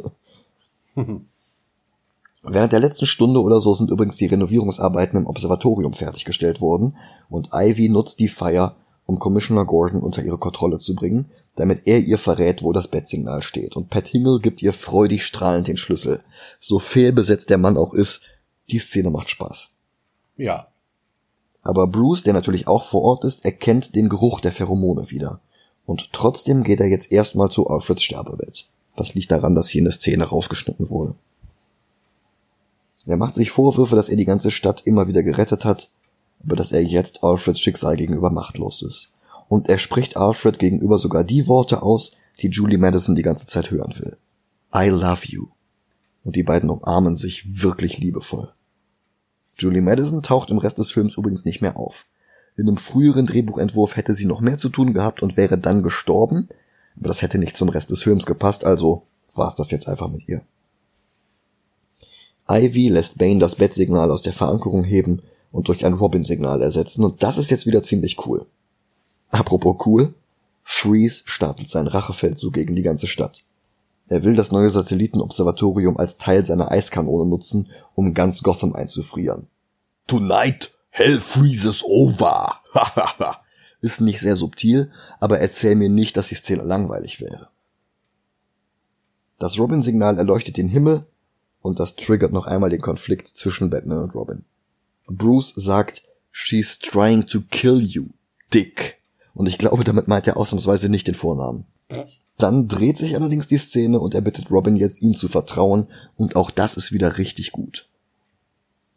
Barbara dringt mit ihrem neu erworbenen Wissen in die Batcave ein und findet dort Alfred, der sein Bewusstsein so Max Headroom mäßig in den Bettcomputer hochgeladen hat, um anzutäuschen, dass er jetzt stirbt. Er hat damit gerechnet, dass sie dort aufkreuzt und er begrüßt sie. Sie will Batman und Robin helfen und auch das hat er vorher gesehen und sie bekommt jetzt ihr Batgirl-Kostüm. Und das war ein richtiges Problem, denn diese Suits sind echt hauteng. Und weil Alicia Silverstone zwischen Anprobe und Drehbeginn zwei oder drei Kilo zugelegt hatte, nicht mehr, passte das nicht mehr hundertprozentig, weswegen ihre Rolle in der zweiten Hälfte des Films drastisch heruntergekürzt wurde. Darum hat sie fast nichts zu tun. Ach krass. Ja, und irgendein Storyboard-Artist hat daraufhin eine tierisch übertriebene Karikatur gezeichnet und die toxische Scheißpresse hat das hemmungslos ausgeschlachtet und behauptet, sie wäre viel zu fett, um in ihr Kostüm zu passen. Dabei kann halt jeder sehen, dass diese Frau alles andere als fett ist. Ja. Und dieses Kostüm passt ihr halt trotzdem einigermaßen. Sie kann sich vielleicht nicht so gut bewegen, dass sie alle Szenen drehen kann, aber das sieht doch gut aus. Aber ja. egal, einfallslose Spitznamen wie Fat Girl machten die Runde und das hat sowohl dem Film als auch Silverstones Karriere irreparabel geschadet. Robin wird vom Robin-Signal zu Ivys Dampfbad gelockt und er läuft durch den Dschungel direkt zu ihrem Vulvatron. Und die ganze Szene ist so übertrieben sexy, dass es echt nur noch lustig ist. Er sagt, I need a sign und sie sagt, how about slippery when wet? Naja, aber das meint halt niemand ernst. Und genau das ist der Punkt. Die trotzigen Fans stampfen mit dem Fuß auf, weil der Zorro im Dracula-Kostüm, der für Kinder grünhaarige Clowns und rothaarige Professor Laytons verprügelt, hier nicht ernst genug genommen wurde und seitdem macht DC nur noch deprimierende Hardcore-Emo-Batman-Filme für Erwachsene, in denen niemand mehr lachen darf und niemand merkt, wie lächerlich diese Entwicklung eigentlich ist. Mhm. Dieser ganze Robert Pattinson-Trailer ist fünf Minuten lang nichts anderes als Andy Samberg, der schreit, I'm an adult! Nichts anderes. Ivy, im Glauben, Robin voll unter ihrer Kontrolle zu haben, verrät ihm jetzt Freezes gesamten Plan und dann küsst sie ihn. Aber Batman war darauf vorbereitet und darum hatte Robin die ganze Szene über eine dünne Schicht Latexmilch auf den Lippen. Wahrscheinlich dasselbe Zeug, das seine Maske an seinem Gesicht festklebt. Aber weil der Film das Gummilippen nennt, war ich mit 17 ganz schön sauer und die anderen Fans sind es heute noch. Echt? Ja. Ich aber fand warum? das damals das albern. Ja, natürlich ergibt das Sinn, aber damals mit 17 fand ich das albern. Okay. Und damals fand ich es halt schlimm, dass es albern war. Naja, egal. Ivys Pflanzen überwältigen den jetzt dazukommenden Batman gerade lang genug, damit Barbara als Batgirl durch das Dachfenster springen und Ivy besiegen kann. Ihr Outfit hat hier nur eine Robin-Maske um die Augen, aber sie bekommt gleich noch ein weiteres mit diesem Fledermaus-Ohrenhelm. Ivy macht den Fehler, Barbara gegenüber zu erwähnen, dass sie es war, die Mrs. Freeze getötet hat, und dann stolpert sie selbst rückwärts in ihre eigene Venusfliegenfalle. Und überlebt das, denn Batman, Robin und Batgirl töten niemanden. Mhm. Barbara stellt sich Batman und Robin vor und die beiden reagieren spontan mit dem besten Humor im ganzen Film. She knows our secrets, we'll have to kill her. Ah, we'll kill her later, there's work to do. Das ist so gut. Freeze hat jetzt seinen Plan umgesetzt und ganz Gotham eingefroren und dem dynamischen Trio bleiben jetzt nur noch elf Minuten, um alles und alle aufzutauen. Gut, dass sie dafür neue Fahrzeuge und neue Kostüme haben. Die drei ziehen sich mit Enterhaken zum Observatorium hoch und dann schwingen sie sich zu den Kontrollen für das Observatorium, denn sie können die Spiegel nutzen, um das Sonnenlicht vom Kongo in die Zeitzone Gotham Central Time einzuleiten. Problem 1, die Spiegel sind eingefroren und brauchen eine Weile, um warm zu werden. Problem 2, Freeze und Bane sind auch noch da. Falls irgendwer von euch übrigens die Geschichte hinter Gothams UWCARMY-Tastaturlayout mit der Leertaste in der obersten Reihe weiß, ich wäre echt gespannt, die mal zu hören. Das ist kein Querz, das ist kein Querti, das ist keine französische Tastatur, das ist eine Ufkarni-Tastatur. Hab ich noch nie von gehört. Aber irgendwer muss sich da ja wirklich Gedanken gemacht haben. Ja. Robin rettet Batgirl, Batgirl rettet Robin in einer Anspielung auf Supermans You've Got Me, Who's Got You.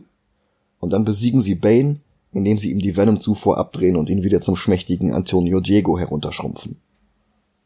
Batman besiegt Freeze, rettet die Angestellten des Observatoriums und richtet die in der Zwischenzeit aufgetauten Spiegel neu aus, damit sie Gotham und alle darin auftauen. Jetzt erklär mir mal bitte, was daran schwierig gewesen wäre, Salomon Grundy zu nehmen, dann am Ende die beiden gegen Salomon Grundy kämpfen zu lassen. Sie merken, dass sie ihn nicht besiegen können und sie die Waffe von Freeze nutzen, um ihn zu besiegen.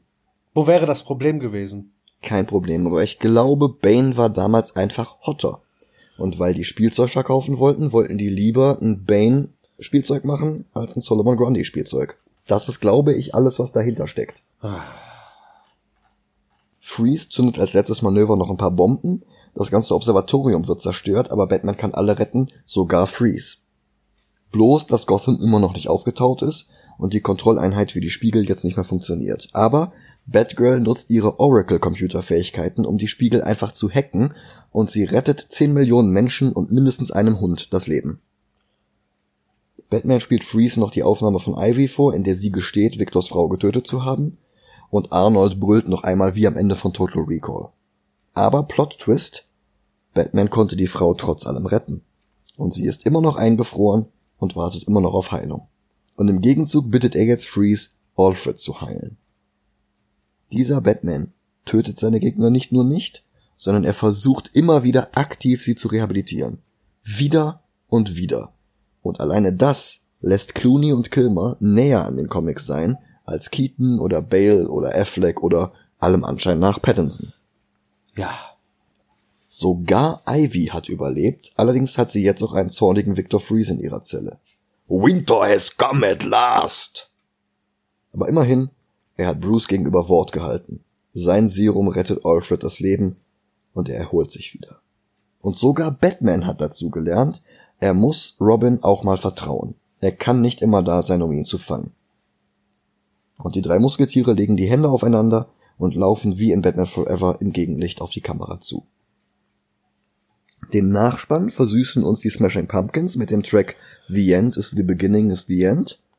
Dessen düstere lethargische B-Seite The Beginning is the End is the Beginning hatte es damals auch auf das Soundtrack-Album geschafft und ist danach nicht nur in dem Film gelandet, den ich mit Freunden ein halbes Jahr später bei mir im Internat gedreht habe, sondern dieser Song ist auch im Trailer für Zack Snyder's Watchmen gelandet und im Trailer für Zack Snyder's Justice League. Oh. Es ist halt einfach ein verdammt guter Song, egal in welcher Version. Ach so, und der R&B-Sänger, der sich mit Kinderpornografie und mehrfachem sexuellen Missbrauch Minderjähriger verdient hat, dass sein Name nie wieder genannt wird, darf im Lied Gotham City noch darüber singen, dass er keine Ahnung von Gotham City hat. Ich meine, hast du den Text mal angehört? Leider nein. A City of Justice? A City of Love? A City of Peace? Also warum braucht die Stadt dann bitte einen Batman? Stimmt. Weißt du, was das Schlimmste an dem Lied ist? Der Interpret. Dass ich es eigentlich mag. Ach so, okay. Ja. Und mich jetzt schlecht fühlen muss, wenn ich das hören wollen würde. Ja. Shoemaker hatte einen einzigen Job. Einen Film zu drehen, der Spaß macht. Und diesen Job hat er erfüllt. Insgesamt ist Batman und Robin deutlich besser als sein Ruf und weitaus weniger unerträglich als alle Batman-Filme nach The Dark Knight.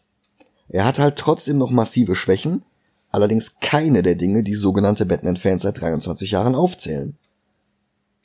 Schwäche Nummer eins: Er ist sehr viel unorigineller als Batman Forever, dessen komplette Struktur er eins zu eins übernimmt, noch dazu den kompletten Soundtrack und ein paar Dialoge. Zum anderen hatte Batman Forever eine weitaus bessere Balance zwischen den verschiedenen Batman-Darstellungen der vorangegangenen 60 Jahre und eine bessere Balance zwischen ruhigen Momenten und MDMA-Kirmes.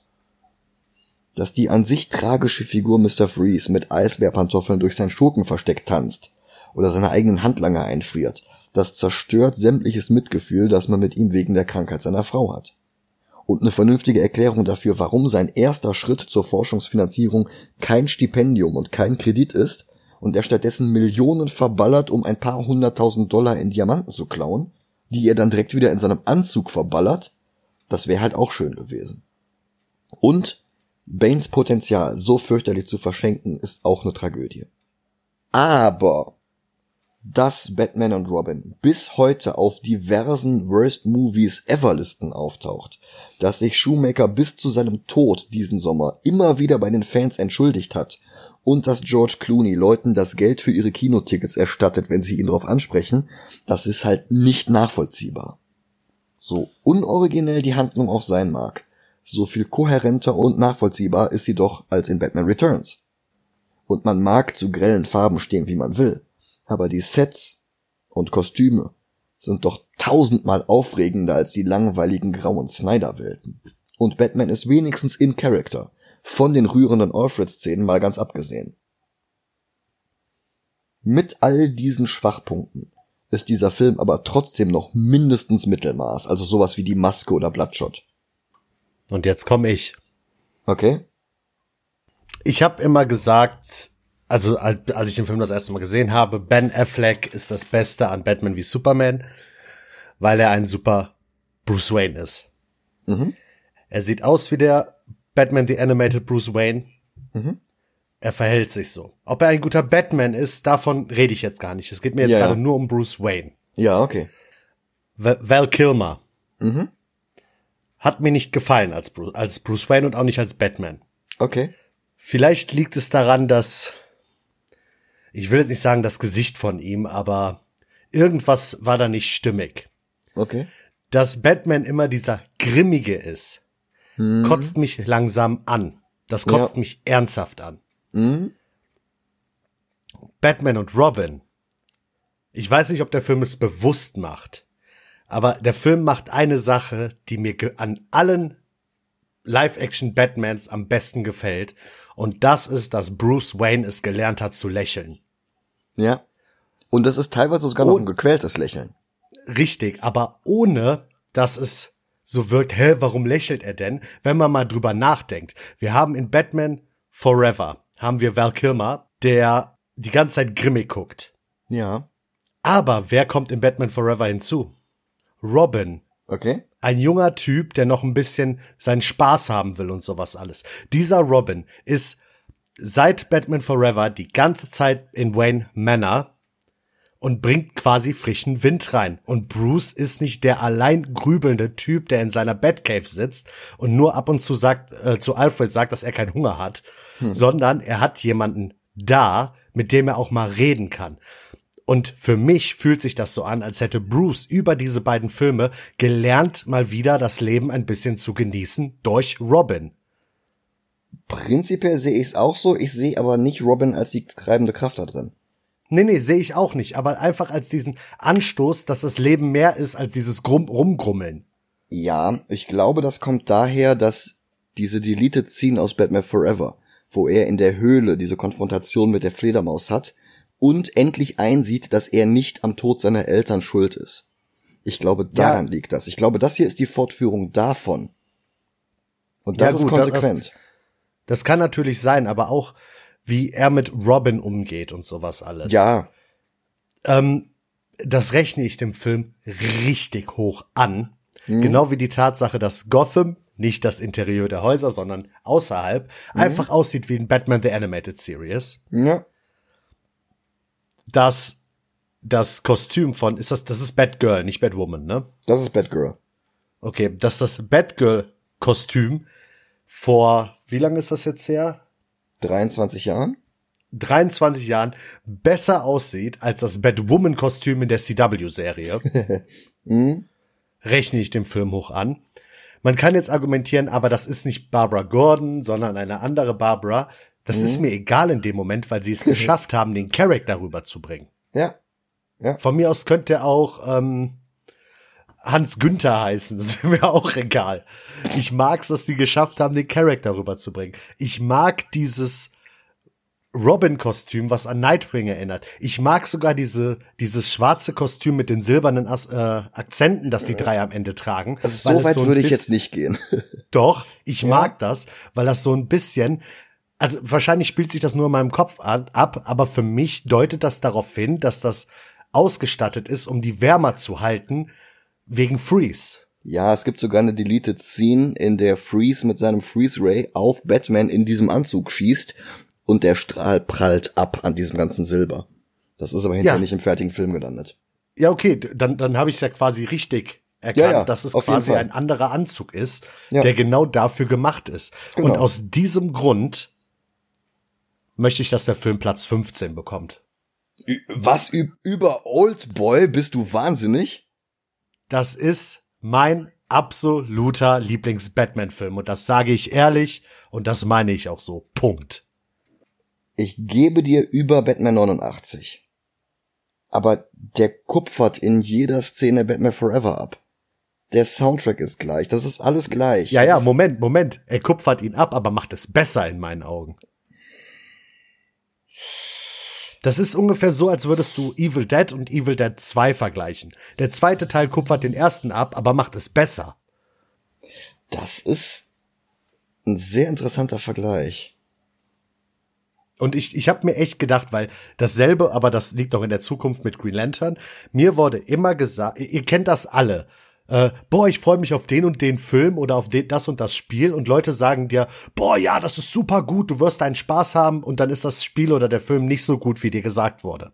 Mhm. Bei mir hat das bei immer mehr Filmen den, die umgedrehte Wirkung, weil mir Leute sagen, boah, nee, der Film ist voll scheiße, guck den lieber nicht. Und dann gucke ich ihn und er ist besser, als die Leute mir gesagt haben. Und bei Batman und Robin war das das extrem. Ich hab, hatte echt Schiss, den Film zu gucken, weil ich halt dachte, das wird wieder einer dieser Filme, wo ich danach mein Leben hasse, dass ich diesen Film geguckt habe. Aber bei Batman und Robin, ich habe mich gefreut, diesen Film gucken, geguckt haben zu dürfen. Ja, ich gebe dir jetzt trotzdem noch mal ein anderes, äh, einen anderen Film zum Vergleich. Ja. Was ist der bessere und in sich stimmigere Live-Action-Cartoon? Batman und Robin oder Speed Racer? Weil ich finde, das ist Speed Racer. Batman und Robin.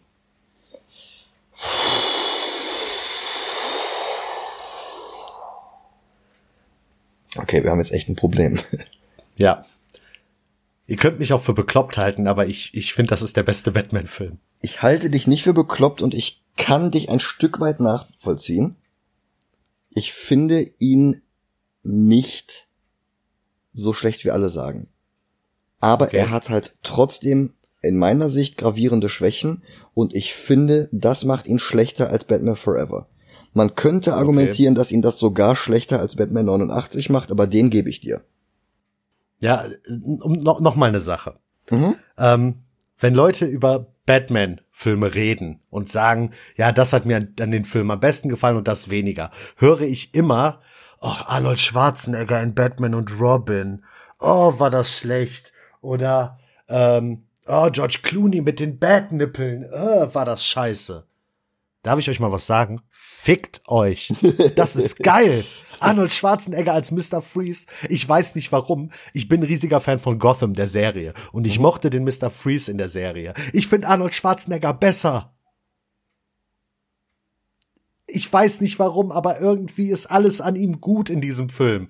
Selbst dieses komische Metallkostüm nehme ich ihm im positiven Sinne ab.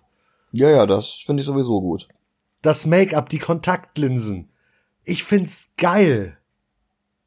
Und ich find's geiler als einen rumtanzenden Jim Carrey und einen äh, Tommy Lee Jones.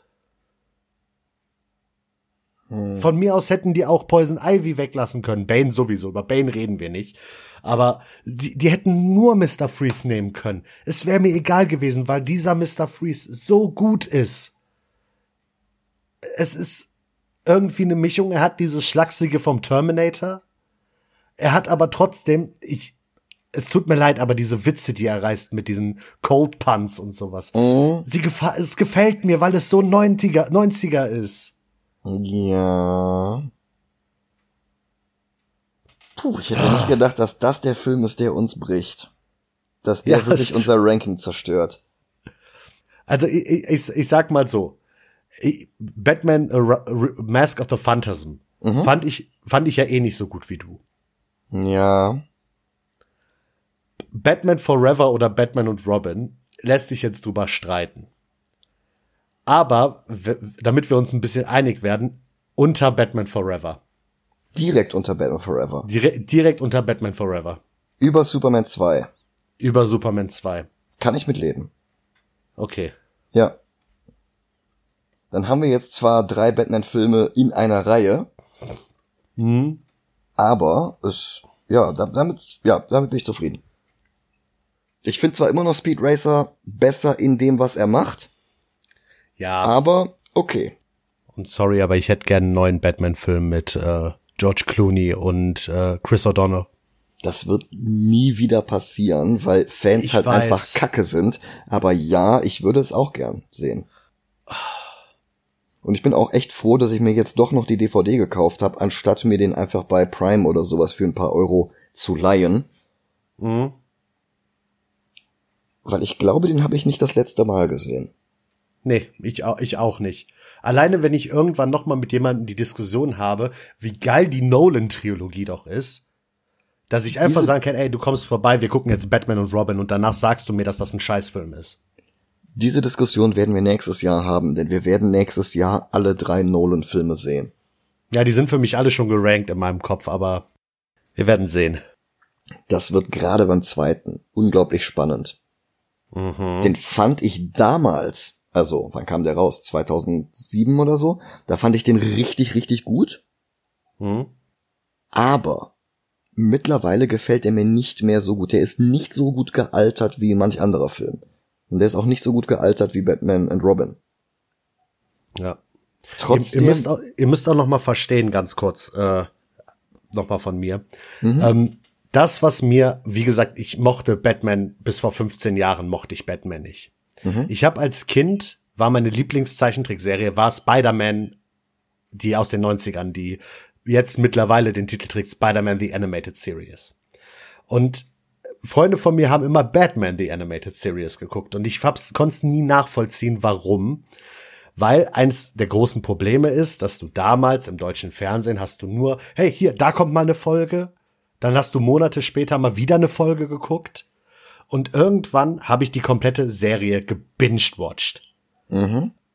Und dann habe ich angefangen, Batman zu mögen. Wegen Batman The Animated Series. Hm. Deshalb, umso näher Filme an Batman The Animated Series dran sind, umso geiler finde ich das. Ja. Und damit wird die Nolan-Trilogie nicht mithalten können. Ja. Wie gesagt, das wird spannend. Mhm. Ansonsten, nächste Woche ist schon Weihnachten. Wie schnell die Zeit vergeht. Ja. Das nehmen wir uns zum Anlass, um uns einen Weihnachtsfilm anzusehen. Und die Wahl fiel auf Iron Man 3. Korrekt. Ich freue mich drauf. Hm. Und damit verabschieden wir uns. Vielen Dank fürs Zuhören. Bis nächste Woche. Macht's gut.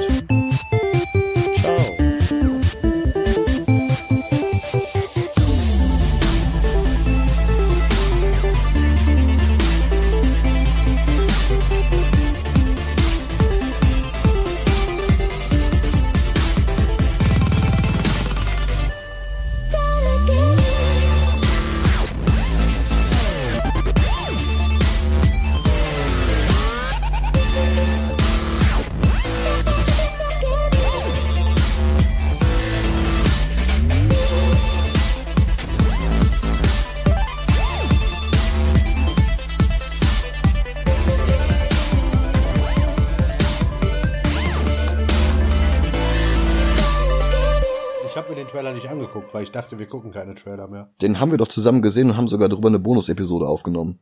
Echt? Ich erinnere mich schon gar nicht mehr daran. jetzt ohne Mist, ich erinnere ja. mich einfach da nicht mehr an den Trailer. Ich kann dir die Episode vorspielen. Ach du Scheiße, ey. Da siehst du mal, wie egal mir dieser Film sein wird.